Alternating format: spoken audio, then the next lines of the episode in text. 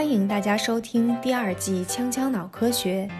锵锵脑科学是专注脑科学和心理学一线从业者的访谈节目，让我们讲讲科研，聊聊生活，听到彼此的声音。大家好，这期呢，我们请到了北京大学心理与认知科学学院的臧银银老师。臧老师主攻的是临床心理学方向。那如果你对临床心理学感兴趣，想要了解各国临床心理学研究和培养的差异，或者呢想要了解如何更好的应对这次疫情带来的影响，更高效的居家工作，那这期节目一定不会让你失望的。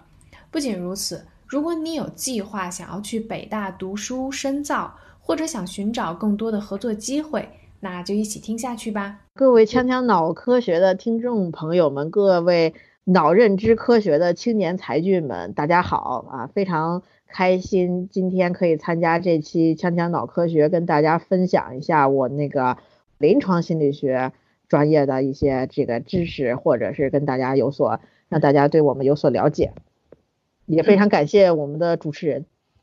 嗯，非非常谢谢老师的参与，因为其实我们大家好像就是之前我们的节目都是呃认知科学、神经科学的嘉宾比较多一些，那其实临床方向的嘉宾比较少，或者说您是第一位嘛，那可不可以听众朋友就是更多的介绍一下这个方面的内容？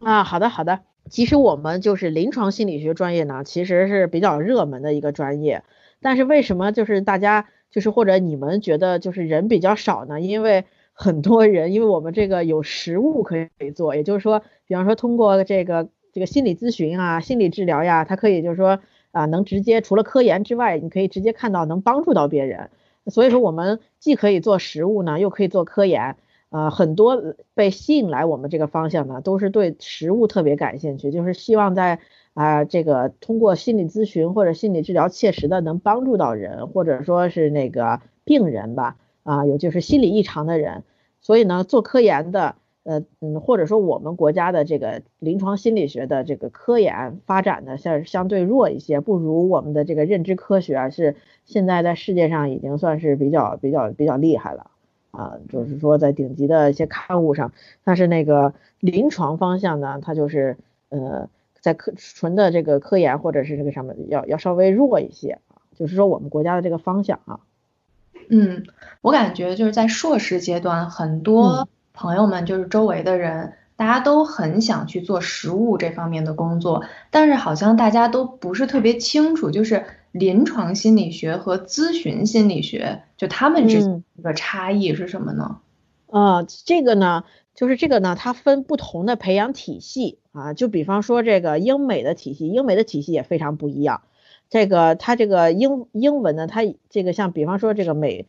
有一个 counseling 或者 clinical psychology，它有这个分 counseling psychology 啊或者 clinical psychology，但是呃这个 counseling 呢，它总体的是从培训的时长或者培训的要求上来分的。这个 counseling 呢，它可能就是说针对更主要的是针对一些就是注。偏正常的人群吧，对，那 clinical psychology 呢，它是非常的，就是有，比方说做可以做临床诊断啊，是我说在欧美国家啊，它是可以做临床诊断，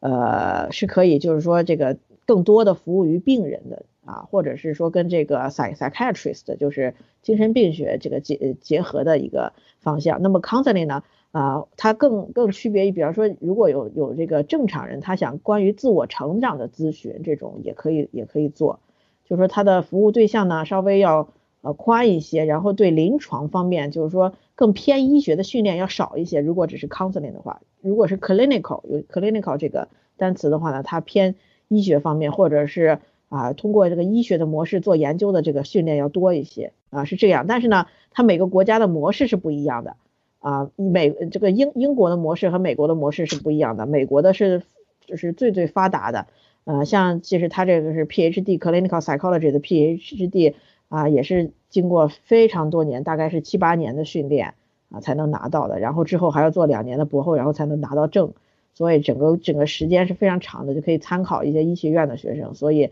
啊，他这个 Clinical Psychology 的呃培训来说，或者他的这个这个。呃实践经验等等都是最长的。那那英国这边呢？因为我就是从您的简历上了解到，您是在英国这边读博士。英国这边它又不一样，它如果是纯做实物的呢，它的它的这个名称就不是 PhD 了，因为这个英国的 PhD 都是特别就是纯科研的，呃，它是如果特别偏向实物的，或者它对科研要求少的，它叫这个 professional 的类似博士的学位，我忘了叫什么，叫 professional 的呃 PhD 或者是什么，具体我忘了，但是它这这个培养呢，它就完全不做科研方面的培养，它完全是做纯实物的培养。那么这是英国的模式，就美国的，就是我刚才讲的，它就是呃临床临床的这个实物与科研也都是要做的。具体呢，它是分特单独的项目，它的就是呃像我在美国工作的时候，我们的就是我们 center 的一些 RA，他要申请博士之前呢，他们就是看这些项目的介绍看得非常仔细。就是说，不是以学校的排名，就是综合的排名看的不重，他们非常重视的是这个项目里，比方说科研占百分之多少啊，然后实习占呃就是这个实物占百分之多少，那么我能在实物方面接受到什么样的培训啊？我能就是接受到多少小时的培训？我能学到什么？对于实物这方面的学习，他们看得很重，就是他每个 program 都很不一样啊。但是呢，总体上美国是这种实践者。啊，一横杠这个科学家模式的，就是说又能实践又能科学家。但是呢，每个专每一个 program，你是把科学家放在前面，还是把实践者放在前面，它有有所区别，是这样的。嗯，就听起来，他那个临床心理学或者说咨询心理学更像是一个就是综合的一个博士项目，就可能在美国的培养里面。对对，在美国比较综合。那英国它是有它的传统，还是 PhD 和这个 professional 的这种啊博士是分开的啊。像像我们的留学生是很少去做这个 professional 的，比较少做这个 professional 方向的，因为他因为可以就是比方说我们打算回国的话，你这个他这个呃这个学位啊，就是属于他们国家比较特殊的一个，不是我们就是国际上比较熟悉的通用的这种博士。像在美国，他也有纯临床培养的博士，他叫 PsyD，啊是那个全称叫做 Doctor of。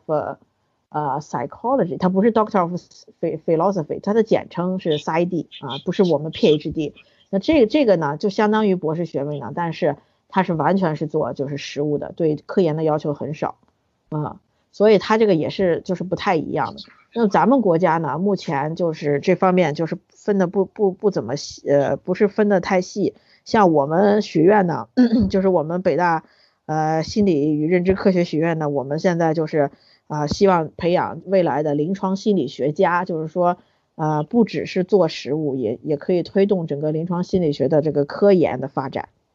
它整个的这个学科的发展。嗯嗯，那其实听起来就是，如果是在国内的话，临床咨询是比较整合的。对对，呃，还有一个原因呢，是是这个，呃，是我们国家这个有这个精神卫生法啊，它有一定的规定，跟国外的它不太一样，比方说。呃，在过在做诊断这方面啊，他是嗯，他是说你没有医学学位的话是不能就是说做出一个非常正式的诊断的。那么在美国呢，你如果是一个 clinical psychologist 啊，你或者是你有一个呃 clinical psychology 的 P PhD，你是可以做出诊断的，就是说你这个诊断的效率跟跟一个 psychiatrist 做出来的效率是一样的。但是在我国呢，由于啊这是种种原因吧，也不是说。就是种种原因，因为之前的市场比较混乱，或者它这个是这个行业啊，或者是这个学科的发展初期，啊，它是呃不允许，就是也不说不允许吧，就是这个一个 clinical psychologist 是不能做出有同等效力的与这个医学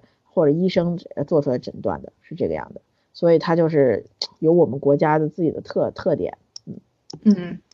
那老师，您是在临床心理学这个领域，那您关注哪一些就是异常的群体呢？对我非常关注，就是我主要做的呢是焦虑这个大类的，焦虑、抑郁。呃，其实主要的我们说到心理问题呢，就是这几个，就是焦虑、抑郁这个大类。说成人的话啊，呃，这个大类说没有那么严重的，像像这个精神分裂症呢，一般就是呃住院的，就是心理咨询呃不太管用的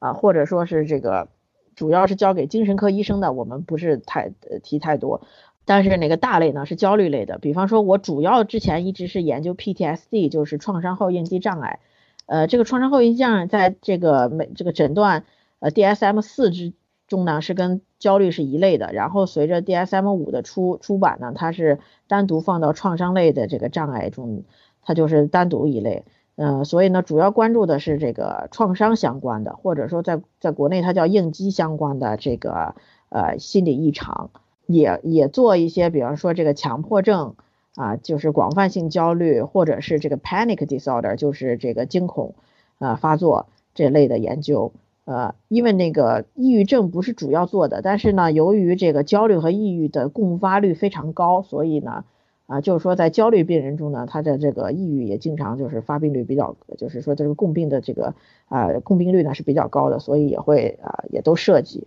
嗯。嗯，这其实我我听过，就是之前有一阵儿就是很火，就是说好像我遇见了一个什么事儿，我觉得我抑郁了，我自闭了，就 就是这种词儿就特别特别的火，好像就有就都变成流行语了，就是这种感觉。那平常您的工作中是说，呃，探讨他们的发病机制呢，还是说，就是我得了这些，我有了这些困惑之后，我是去治疗？就是您更倾向于哪个部分呢？啊，我我更我主要倾向的是治疗的部分，就是我之前一直做的就是啊，random con 呃 random randomized controlled trial，就是 RCT。呃，我之前做的研究大部分是遵循就是循证循证呃循证医学的那个范式，就是临床心理学中呢，它的研究就是跟临床医学的研究目前的啊主流的范式是差不多的，就是通过这个随机临床实验啊来提供这个因果关系的证据。我之前做的一直都是 RCT 研究，也就是说，比方说，呃，我们遇找到这个 PTSD 的病人，然后呢，一组接受一种治疗，一组接受另一种治疗，然后来比较这两组的效果。啊，随机随机分配啊，然后这个我主要是做治疗方向的，呃，对这个方向比较感兴趣，是因为我之前就是大四的时候，那个时候零八正好零八年地震的时候，呃，零八年地震的时候呢，我当时在我们学校就是南方医科大学的南方医院，当时啊也有很多四川的啊地震这个受灾的人，通过这个直升机这个直接运送到了我们医院，当时呢，我们班就有三位同学被老师。啊，挑选出来说就是对，呃，并对那个从四川运过来的这个地震受灾者呢，提供一些心理支持。但是他们运过来呢，基本上都是有躯体躯体的这个损害的，就比方说有啊这个截瘫的等等，就是，呃，但是我们去提供一些心理支持。当时我就感觉呢，就是本科学习的这个心理咨询或者是啊心理治疗方向的方面的知识，在面对一个。比方说一个高位截瘫的病人，我就感觉感觉很无力啊，也就是说，就是觉着就是那个时候有感觉到好像只是这么说一说，或者是简单的这种支持性的治疗啊，支持性的这种陪伴或者咨询，好像嗯起不了太大的作用。然后之后呢，比方我我出国之后呢，在各方面的学习，因为这个 PTSD 在英美国家呢，由于他们打仗啊是比较重视的一个。就是已经被重视很多年的一个心理疾病，啊，所以呢，那他们在那方面的科研啊或者治疗的经验都很都多一些，然后啊，主要就学习了这个认知行为治疗，就是跟这种我们之前我说的，就是比方说 supportive，就是主支持性为主的这个治疗是不太一样的。然后 PTSD 主要呢用的是这个暴露治疗，暴露治疗，呃，大家学心理学都知道，就是呃，就是比方说这个系统性脱敏啊。或者说根据这个嗯呃行为这个条件反射啊，它延伸出来的这个暴露治疗啊，然后呢对这种啊有巨大的这个创伤事件后的这个 PTSD 也好，或者其他类似的问题也好，嗯都比较有效果。那么就去学习，所以呢主要做的是这个治疗方面。然后呢呃因为在在国外或者说在美国这个治它的这个呃。通过运用医学范式，比方说这个循证医学范式来来研究心理疗法的这个已经非常非常发达了。但是在我们国家呢，就是类似的治疗研究非常非常少。呃，大家都是就是探索，就你刚才讲的，比方说探索一个发病机制的呢，这样的研究比较多，也都是都是通过这个问卷调查啊来来做的。比方说，呃，现在就是大家是各位这个脑科学的青年才俊，就是说通过。啊，一些脑影像的这个影像的方法来去探索它的这个也非常少啊，所以呢，呃，我就觉着呃，还有一个问题就是说，在美，嗯，在欧美国家，你做出来的特别好的治疗方法，它不一定可以非常好的运用在我们国家的人群上，因为毕竟有这个文化差异性。那么，所以呢，我就觉着，呃，任何这心理治疗呢，你转到一个不不同的文化背景中呢，都需要做一个本土的适应性，所以就需要做实验啊，就是我刚刚讲的 RCT 去验证，然后呢，再进一步的去改进，这个工作是非常重要的。就是咱们国家现在目前就是。经常有很多就是啊那个临床心理学的工作者，他把看在国外看到特别好的这个方法心理治疗方法，他会把它啊翻译出来，然后出书成册，然后进行推广，啊但是呢就是就是对于临床心理学的实证研究，就是我刚才讲的循证医学的研究，或者是他真正的去比较它的这个效果到底怎么样的研究非常非常少啊，所以我主要就是做这方面的研究。而这方面呢，又是很很必要的，就是说我们呃在咨询的时候，在选择选择一个我们接到一个来访者或者一个病人的时候，我们在选择我们怎么样去治疗他、帮助他，或者是提供咨询的时候，啊，我们应该现在讲这个循证，就是应该结合最就是证据和这个来访者的特点，选择一个最优的方法来帮助他啊。但是呢，现在就是呃总的情况是，大家可能都有就是。国内的临床心理学或者咨询师呢，他会偏向一一某一个某一个流派的一种方法，然后啊都会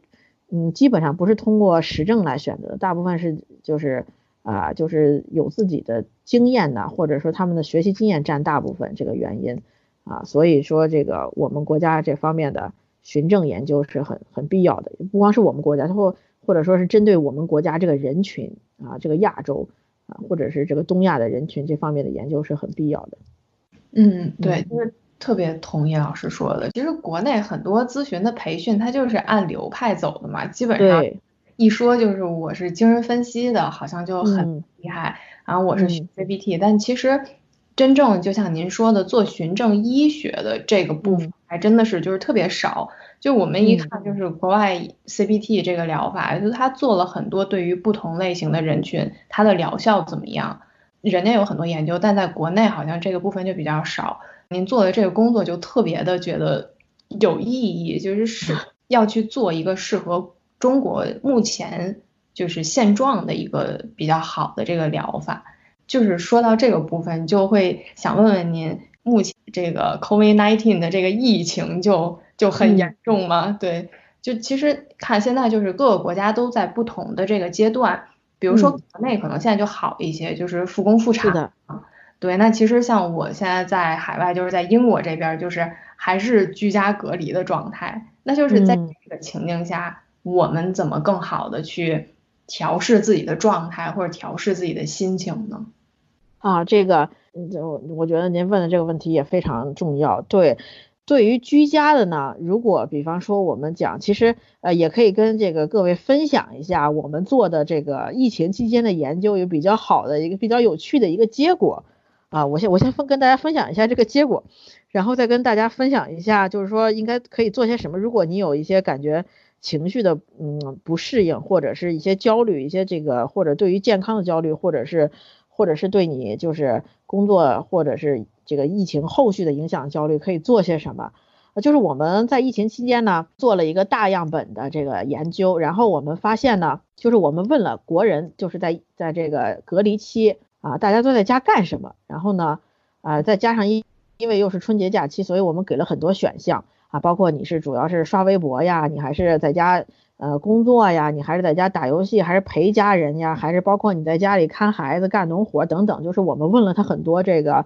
在家里的就是隔离期间的行为，然后同时我们也测量了一下他的这个，比方说跟健康相关的焦虑，就是他会不会担心我就是可能会得这个啊这个新冠呀，还有就是他他的一些这个或者他怎么看待这个新冠，因为毕竟虽然是一次总体来说这不是一个好事啊，对于我们这个都影响了大家生活，但是呃我们说多难兴邦，或者说从一个坏事中我们可以有所思考，会有所成长。就说，然后又问了大家怎么来看待这个疫情，那么我们就发现特别有意思的一个点呢，就是发现，呃，在家工作或者在家，就是说能做一些，就是说有益于呃工作或者是去看一些专业书籍的，呃，就是的人呢，比在家纯粹的做那种特别沉浸式的娱乐活动，比方说打游戏这类的人呢，他有更少的这个健康焦虑，有有更少的与家人的冲突啊。对于这次疫情呢，又有更多的这个正面的认识和这个，就是说他从这个疫情中呃的反省呢，就又更好又更积极。那么在家就是纯粹做这种特别特别这个沉浸式的这种娱乐活动啊，再包括有些就是偏转移注意力方向的呢。他的这这部分人群呢，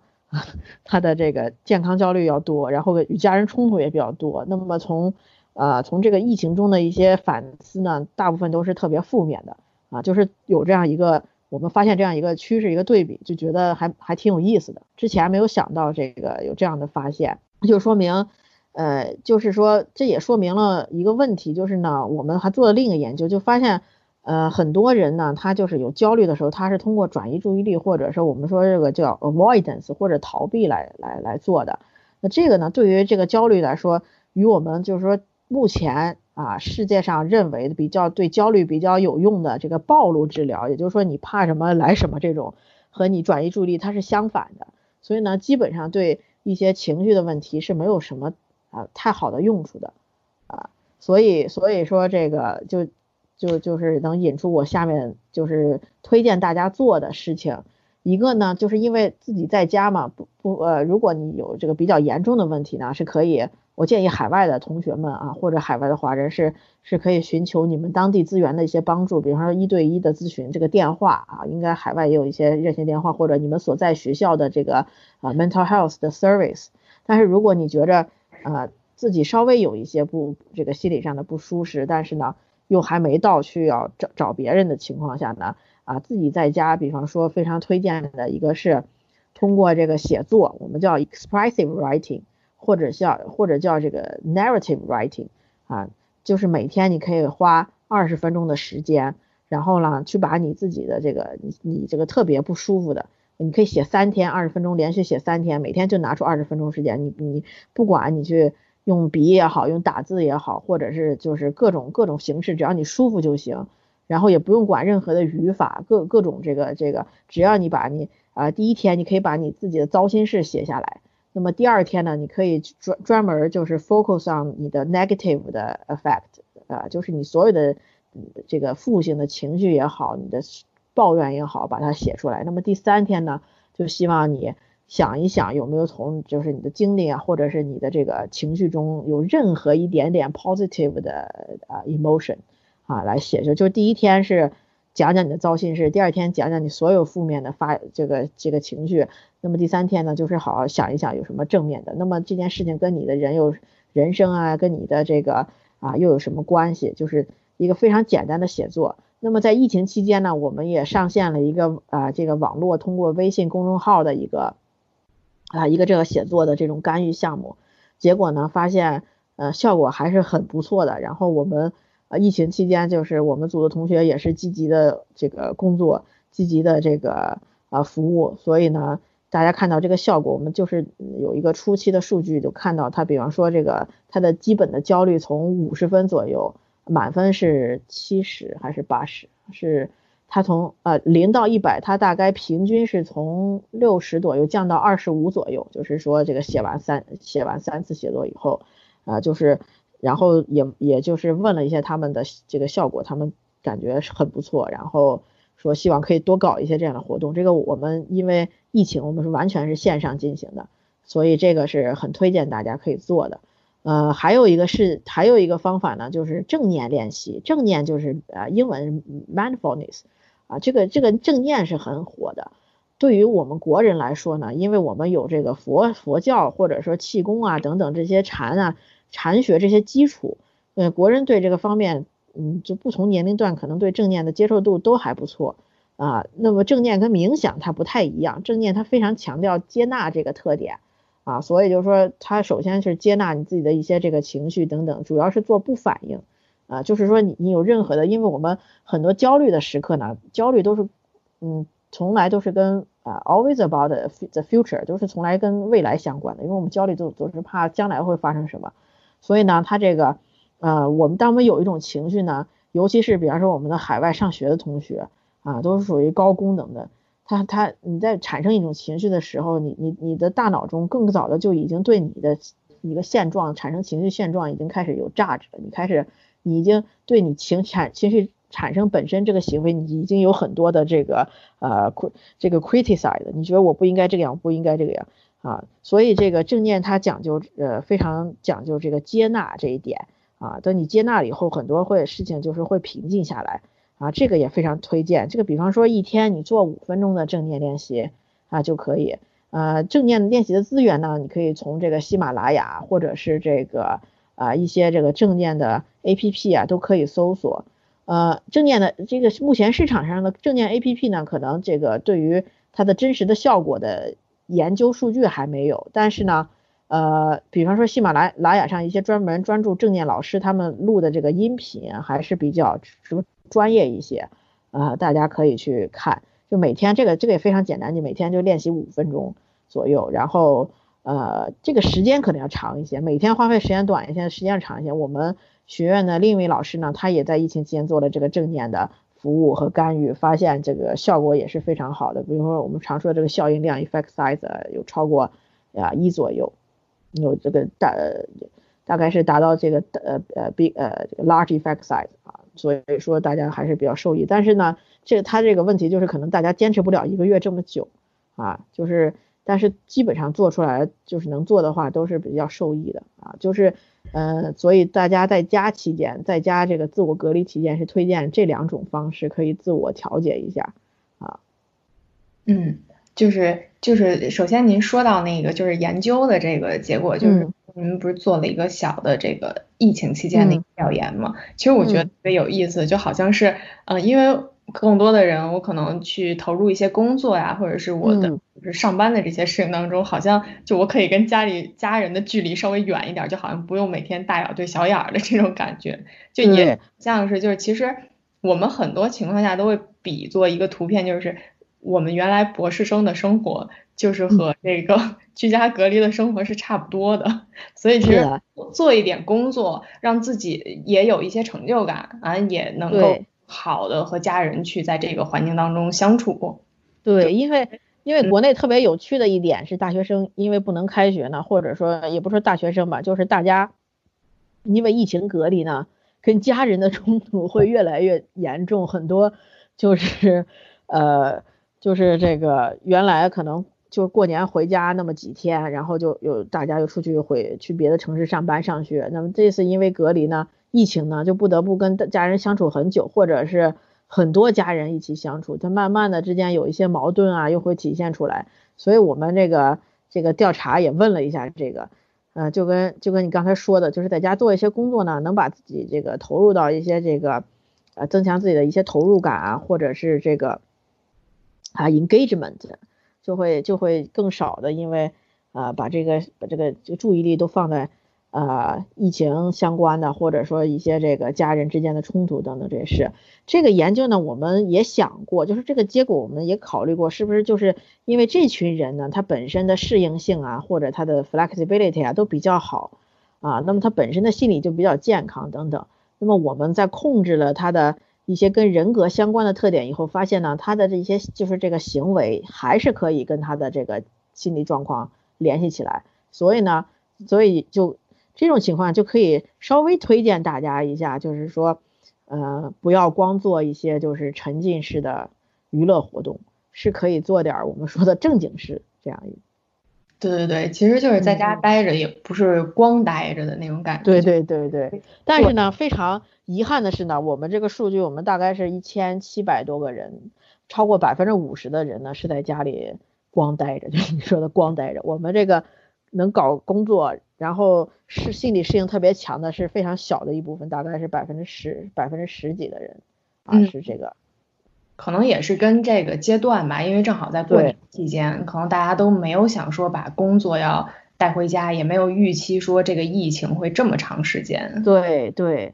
嗯，那其实就是到，嗯，老师您这边其实也给海外的留学生开了一个热线，就可以跟大家也说一下嘛，就是如果有需要的话，可以打个热线回去。是的，是的，我们这个北京大学心理与认知科学学院呢，开通了。啊陈仲庚心理热线。那么热线电话呢是零幺零五三四六六九七七啊，零幺零五三四六六九七七。因为之前一开始因为疫情主要是针对国内嘛，所以我们是针对国内的服务。然后那个随着疫海外疫情的发展，我们就马上上线了这个海外电话的这个热线服务。所以就是呃，这个我们热线跟清华、跟这个北师大还有首师大的四个热线也被那个新华社放到他们官网上，翻译成四国语言，对海外华人开通。它的开通时间呢是北京时间的啊下午一点到晚上十点，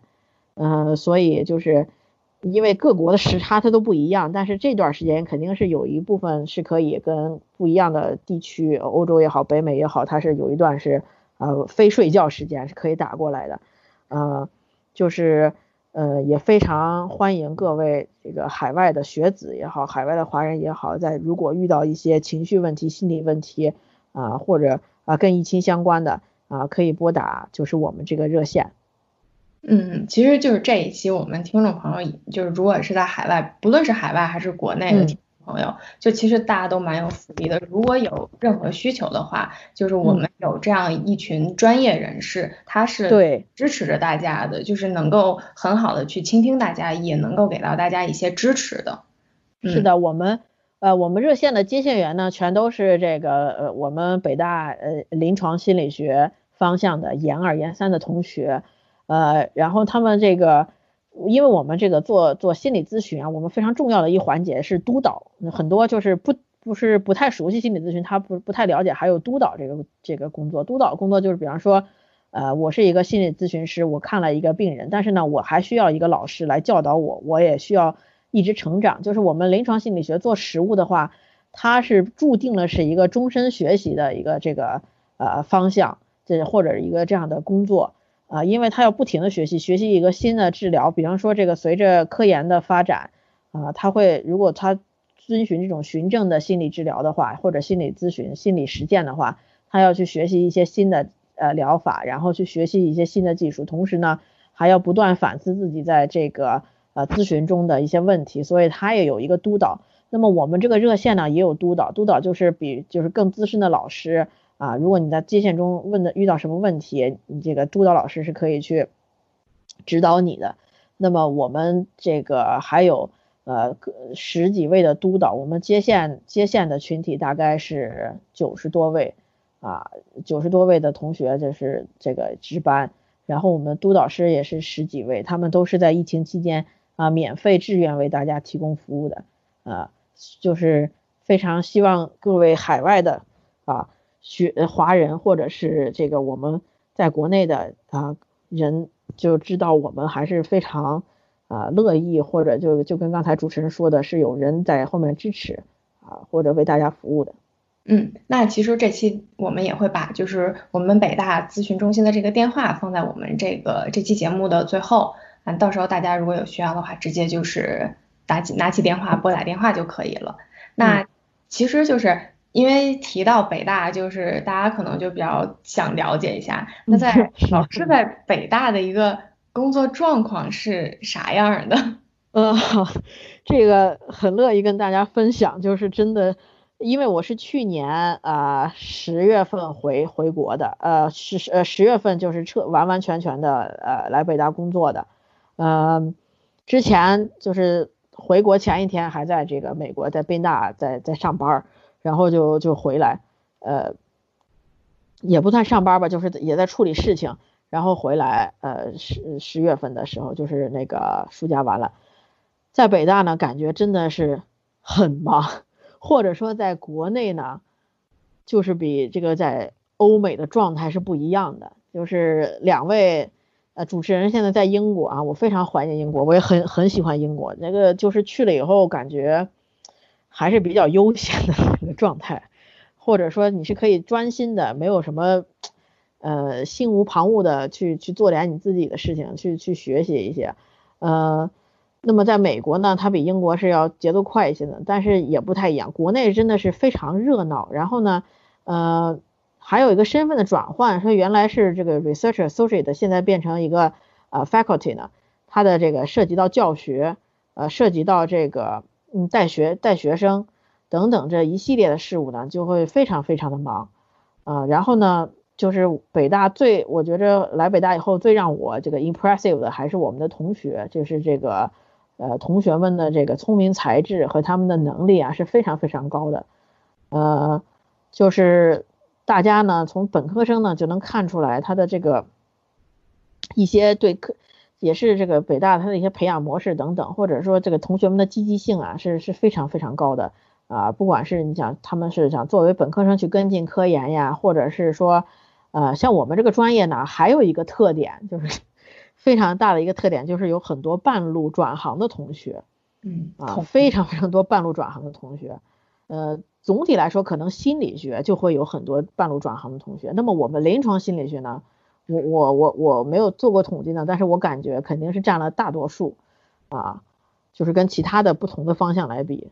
是占了更多的数，因为因为这个这个人呢，可能在成长的过程中，他会慢慢有一个发现自己的过程，然后呢，也会经历一些一些苦难或者一些事一些这个事情，那他们感受到自己的一些痛苦或者一些呃不同寻常的心理状态的时候，他们有自己的方法排解，或者他们看到周围人他们有一些方法排解，那么当他们发现自己有一些可以帮助人的特质的时候，比方说他们共情心。啊，比较强，他们对别人的理解力啊，或者我们说这个感同身受的能力啊、理解力啊，都比较强的时候，他们开始啊意识到，而且又从这个帮助别人的这个过程中呢，有很多的成就感也好，或者是能这个感受到自我啊，更好的感受到自我这个的价值也好，所以有很多这个转行的同学，就中途转方向的同学，像我们实验室呢，嗯，就有好几位，啊，就是从别的专业。然后就是是修双学位也好，或者是想在这个硕博期间转转方向的也好，啊，大家的能力呢都非常强。然后呢，呃，跟跟跟国外的这个本科生，就说这个欧美的他们的这个不太一样的，就是这个这些同学们的呃非常的受教啊，或者说他们的。也有非常好的自己思考能力呢。他们同时由于我们中国人，他又比较尊师重教，又有这个特点呢，就是感觉是非常可爱的一群同学啊，这点是感触非常深的。呃，那么其他的另外一个感触呢，就是真的非常忙，因为北大呢，呃，他还有很多的一些这个，嗯，更嗯。这个除了这个做科研之外呢，他还有一些这个领领导的需要做一做出一些领导，做出一些反应的啊这样一个一个职能啊，需要在这个呃给就是给各个高校吧，或者是起到一个带头的作用，所以一些事务性的工作呢也比较多呃，然后呢，北大也是非常注重这个教学质量的啊，我一回来就去参加了这个青年教师。作为一个青年教师的评委，去参加了青年呃，去去看了这个观摩了青年教师大赛，我感觉啊，这个要求也是很高的，老师和同学们的这个眼也是非常尖的，就是各方面的这个要求，然后比方说这个给青年教师的培训等等，都是非常丰富的，啊呃，就是总体来说是是是，主要是这几个感受嘛，反正。就是比比在国外要忙很多很多，真的要忙很多很多。对，这就是其实听老师描述的时候就能感觉到，就是老师说了好多好多个忙字。其实 总结一句话就是真的好忙。对，而且而且不不太一样的就是说，如果没有疫情呢，可能我们可能不会这么忙，因为我们这个呃除了这个医学援助，我们的心理援助就我们临床方向，它就是临床或者健康方向，它就是直接是对口的。那么疫情一出呢，比方说这个热线是我主要我们呃我我主要负责的，然后又涉及到很多的这个事务性工作。那么啊，因为疫情期间呢，也可以做一些科研，就是说可以帮助我们之后在这种大型的这种啊这个公共危机下一些怎么指导指导我们的一些方针政策的制定等等，这种科研也是非常必须的。那它也有它又有一定的时效性，是是吧？就是所以说呢，就是很多事情并进呢，就显得。就是特别特别忙，那么我们也是这个居家居家办公啊，或者是跟同学们远程的这个做做工作啊等等。嗯，现在就是顺就是因为疫情呢，顺道的呃增强了我们一些网上办公，包括网上办公、网上开展科研、网上做干预、哈网上做咨询的这些能力和在这个这个技术方面的建设、设备方面等等，大家基本上都适应了。呃，嗯，就是听老师描述之后，就觉得。嗯，北大不愧是就是领军团队，就 国内要建设双一流的这个 这个学校的这 你倒很清楚，对对，反正也是学生就很很幸福嘛，就是因为其实你看，就是北大的学生可能相比于其他学校的学生来说，那我能接触到的这种心理服务，这种高质量的心理服务是很很便捷的，就因为我们有这些就是很好的老师在这边给大家做指导，给大家一些资源嘛。那其实就是很很想跟老师聊一聊，就是那您怎么看待民科呢？就其实心理学，尤其是咨询心理学，民科特别多。是的，是的，我这个也接触了一些。其实呢，嗯，这这 你说你说的这个这个，我们这个不管是各位脑科学的青年才俊，还是我们做临床，都是长久以来要做的一个东西呢，就是要为心理学来证明啊，就是他心理学到底是做什么东西的。其实。我 非常有意思呢，就是我们在做科研的时候呢，我们有问到民众一个一个一个问题，就是你觉得心理学是什么东西？我们也给他好多选项啊，有时候比方说伪科学，然后有这个催眠什么等等啊，然后我们也有这个问你是很有用的一一门学，它是一门科学等等，我们有问这个问题，就是说，呃，大家的对于这个心理状态，或者是你你要不要在在这个有心理问题的时候去寻求专业帮助的话，我们想想看一下。我们是不是需要加强大众的心理教育，大众才能就是这个大家才能对这个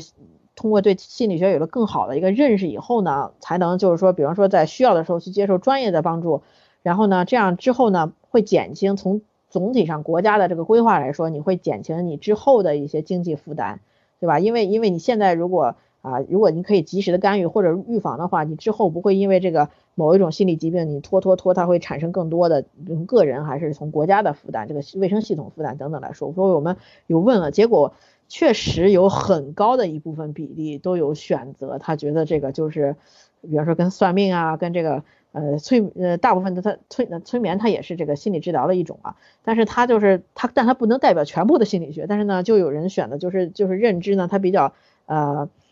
嗯，怎么说呢？就是比较偏，或者说比较不够全面，这个就是是很很普遍的一个现象。那个，那么民科呢，就是呃，我也接触到，回来以后我又接触到，他们呢对于这个 methodology 的训练呢，呃，确实是不怎么够，但是那么他们也大体知道一些这个研究的方法，啊，但是他没有没有这个受过完全这个科学系统的训练呢，对于做研究这件事情呢。呃，有一种迷迷迷之自信，或者说呢，在在我们临床方向呢，他，嗯，就是就是把一些他不倒不是说民科吧，就是说他把一些这个治疗啊，他就是鼓吹的比较厉害啊，经常用一些词啊，什么这个身身心灵疗愈啊这种东西。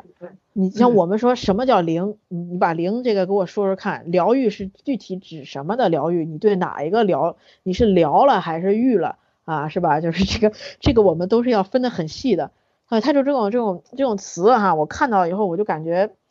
呃，可能呢如果没有训受过科学训练之前，我就是大体了解，就是说它能帮助我或者它对我有好处，这是它的这个这个这个这一套吧，他对我是有可能有帮助的。但是呢。这个作为到这个阶段呢，说我训练以后呢，或者做了科研以后呢，我在看这个词，我就看他的这套宣传词，我就感觉这到底是什么东西，就感觉就是呃能感受到就是搞了些这个花里胡哨的词呢，就是有这个误导成分，就是也能看出他这个这个素养是是是是是不够的，或者训练是不够的。那这个在我们临床方向呢，它其实的这个会产生很不好的影响。因为本来我们的国家现在这个市场呢就比较乱啊，之前这个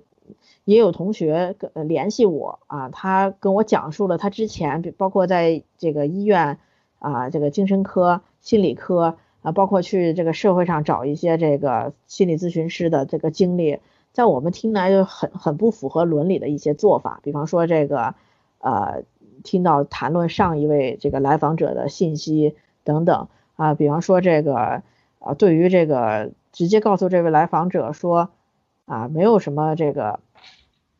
你不应该感到，你不应该有这种情绪等等，在我们听来就是感觉非常不可思议的一些做法，但是啊，都有同学他他会他都会遇到，所以说再再加上一些这种特别迷惑的词语，什么身心灵啊，然后这个等等的这种呢，就会让我们觉得，呃，这个市场非常混乱，就是更更会加深对这个心理学，这个不光是临床心理学，甚至对整个心理学的误解，因为因为我们发现很多人他对这个心理学的了解呢，主要是我们这个方面的了解，就是就是他对心理学的认识呢，就是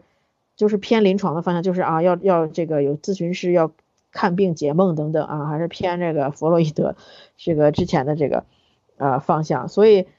就是市场上这种混杂的这种民科啊，在在牵扯到这个，如果真的牵扯到与这个来访者的接触啊，或者咨询的接触，这会使大家对我们的这个整个方向啊的发展很不好，也也不信任啊。如果碰再碰到一些这个浑水摸鱼的乱，就是比较乱的啊，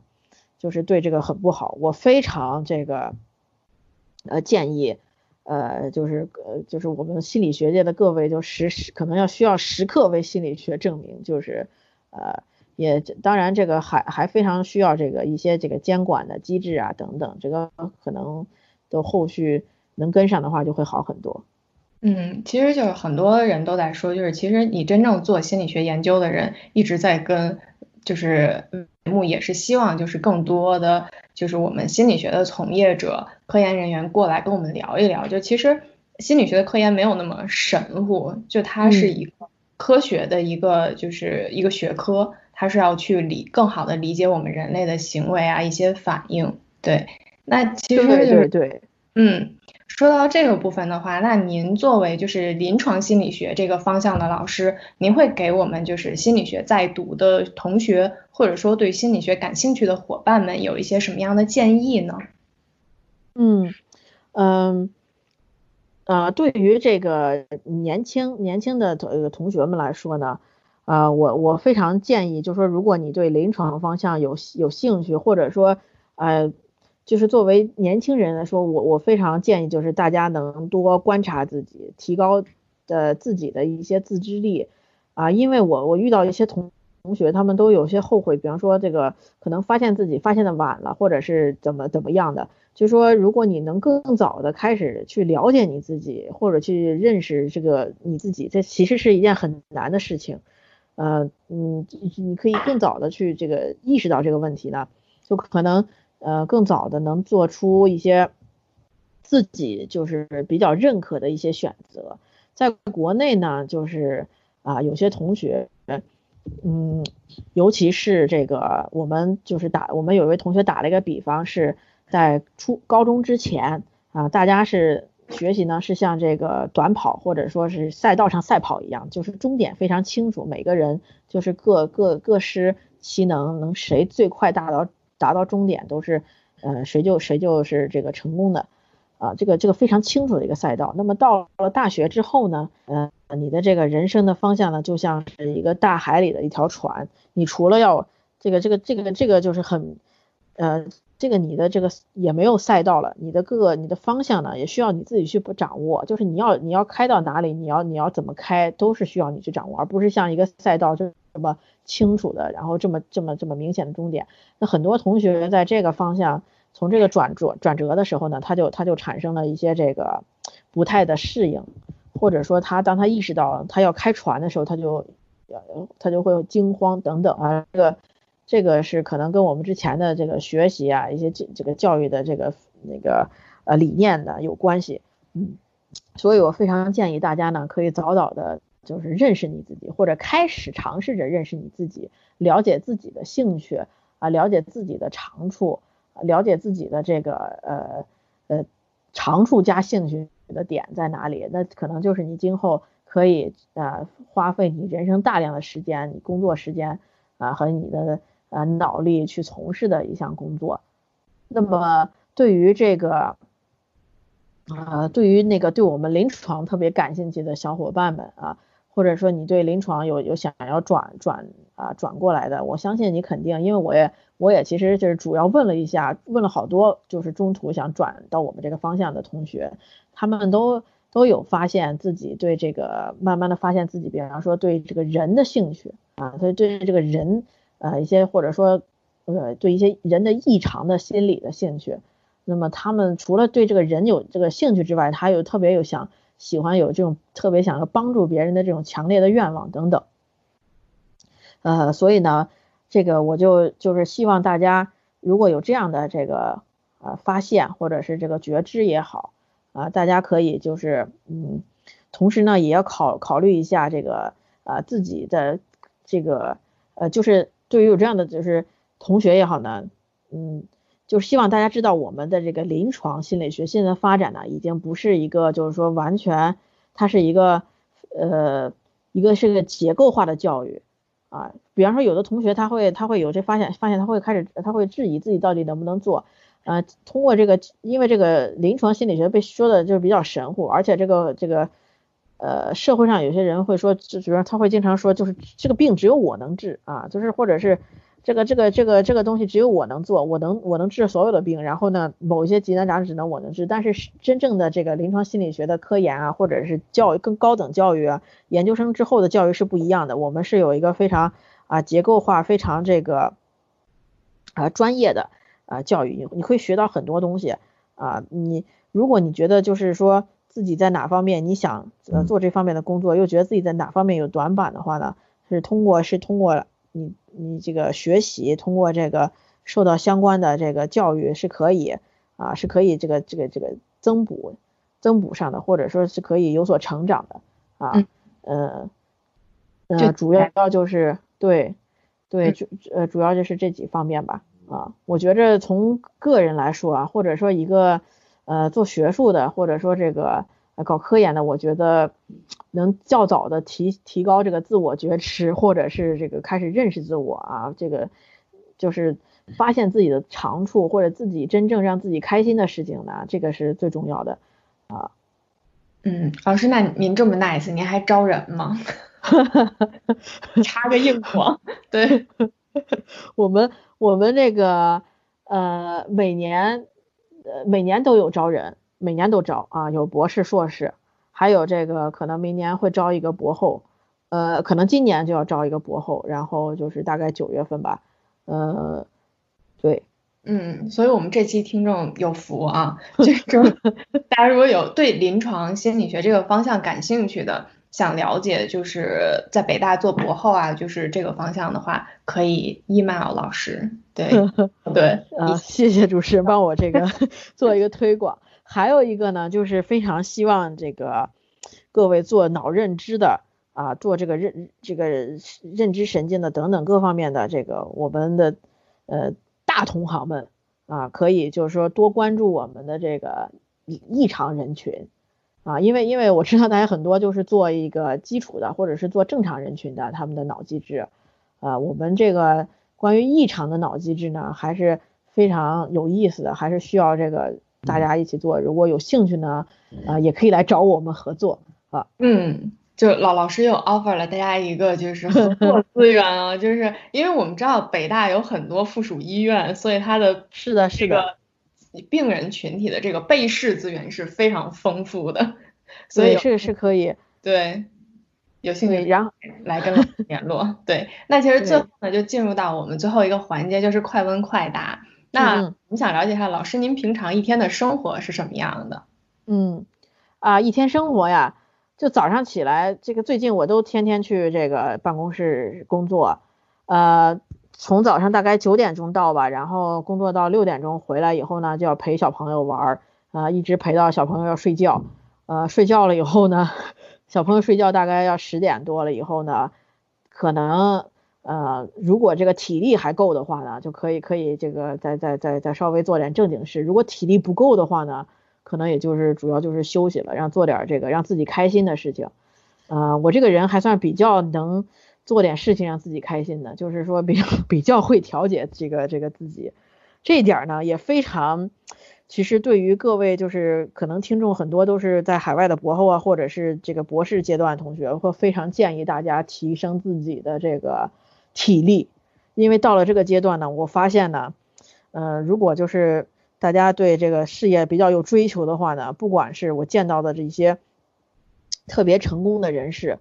啊，就我们认觉得是大牛也好，还是等等也好，他们的除了除了这个呃脑这个脑子好用，或者是智商高，他们的真的是精力也非常旺盛啊。我可以举个例子，就是我我那个在在那个呃宾大的我我的我的老板啊，这个的呃这个 Anna Fo 啊，他是非常厉害的，在这个临床心理学界这个世界上都是非常知名的、非常厉害的学者。他呢八十多，今年八十二岁吧，但是他他每天都工作，那么在每每每天都这个工作，然后每年还要就是这个在世界各个世界做这个 workshop 啊，然后像我们大家可能知道这个 Beck 啊，Aaron Beck，呃，就是非常著名的在临床心理呃，就是发明这个认知治疗法的，今年都九十多岁了，九十九十五岁还是九十多少岁呢？他在我们四楼，但 是我们是在六楼，他在四楼。那么他现在呢，九十多岁也在还在发 paper 改 paper。啊，虽然这个已经无这个没有什么关系，但是呢，他还是在每天做。如果因为他这个，我听说啊，他是呃，比方读起来眼睛不是不是太这个比较费劲，他有专门的助理给他念 paper，然后他来改。就是他们就是真的是精力非常旺盛，然后是是把这个自己的这个工作啊是非有极大的热情。嗯，可能就算我们热情没有他们那么大呢，但是但是这个介于我们需要在这个。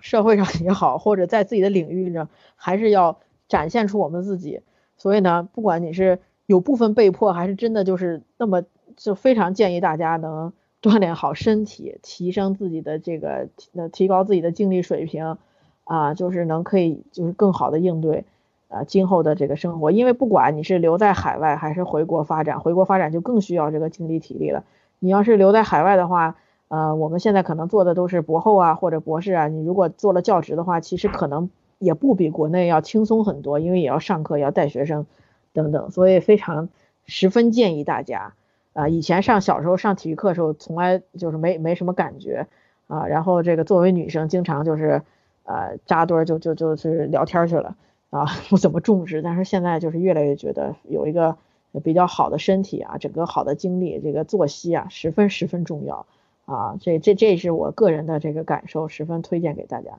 对，就是老师的亲身经 经验告诉我们，精力和体力是同等重要的。对的，那如嗯，那如果老师没有做现在的这个工作，您梦想中的工作是什么呢？啊，我梦想的工作啊，梦想的工作可能就是，呃，其实。呃，我这两天也想过这个问题。其实我这个工作还是比较理想的，算是我比较这个呃，就是可能比我要要想的还要好一点，就是比我就是小时候的理想可能还要更好一点。呃，我觉得这个目前这个工作还是还是很不错的，尤其是跟同学们在一起的时间，就是感觉比较啊比较开心啊，然后还可以就是传道授业解惑，就是就是就是你作为一个。个体吧，你可以有机会把自己的一些想法啊，或者说是一些这个思想理念、一些经验能传授出去呢，对于个人的这个存在感啊、意义感，它还是有很大的帮助的。呃，那再理想的工作就是可以，就是就是娱 休息的时间就娱乐就是玩耍的时间再多一些啊，这个这个那个时间再少一些，呃，就是那嗯这个方面，但是呢。啊，也想就是经常在特别累的时候，就想最好就是最好就躺躺赢，什么也不干。但是呢，真的让你躺一会儿呢，又觉着又又挺无聊的。就是说，呃，比较好的一个，嗯，可能之前想过的就是可能只是做实物，不做科研，就是大部分时间是这个奔波于帮助别人的事情，那科研可能会少一些，就是只做实物的。那么现在。啊，也跟这个人的这个发展、个人轨迹啊，一些这个呃机缘啊等等，现在就是有有做了部分的科研，呃，大部分的科研吧，呃，所以这个也算比较理想了。